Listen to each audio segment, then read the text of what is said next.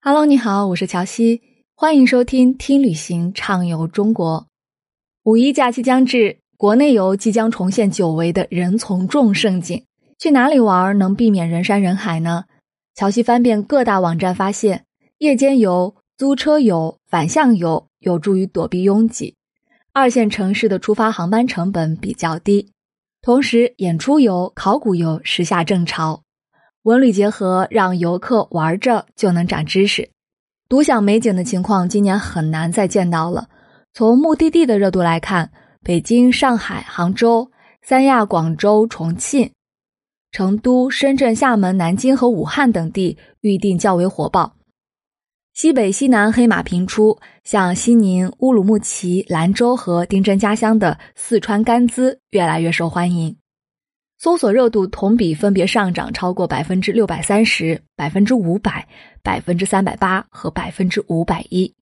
今年的五一旅游客单价同比增长了近三成，机票价格较疫情前也上涨了两成以上。避开热门的出港机场是降低出游成本的明智之举。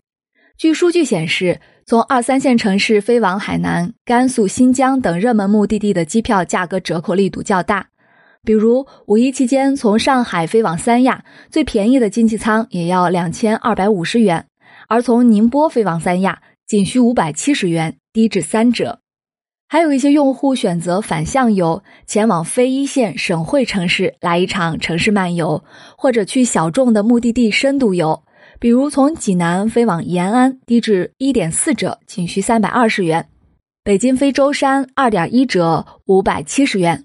上海飞南昌的机票二点五折，仅需二百六十元；杭州飞济南三折，三百三十元。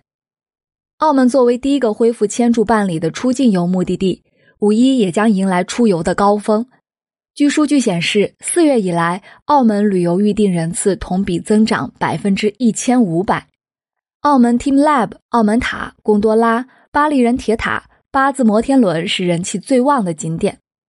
零零后五一旅游预订同比涨超百分之五百七十，增速排名第一。三线及以下城市出游人次占比近百分之六十五。宁波、苏州、长沙、合肥、大连、沈阳、郑州、温州、福州和南昌等地的预订增速较快。年轻人当道，使得今年五一的玩法也发生了改变。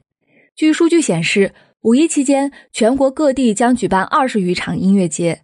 多场音乐节落地到旅游城市，如常州太湖湾音乐节、常州兴隆森林音乐节、海南 MDSK 音乐节、杭州的兔子山下音乐节、南京咪豆音乐节、上海国潮音乐节、武汉草莓音乐节等。购买五一期间音乐节的用户中，超六成选择跨城观演。随着三星堆遗址的走红，人文考古游也渐成风潮，在一些旅游平台上。考古博物馆及文化遗址等相关商品的预订量同比涨超十五倍。四川广汉三星堆博物馆、陕西历史博物馆、北京国家博物馆、上海科技馆、西安碑林博物馆等搜索热度较高。还有夜游、租车游很受青睐。据数据显示，五一夜游商品预订量同比大涨超二十倍。夜景观光、夜游乘船。星空露营和主题乐园夜场撒欢儿成为年轻人夜游的主选项。西安大唐不夜城、乌镇、珠江、重庆两江和桂林的两江四湖、宁夏沙漠等夜游胜地很受欢迎。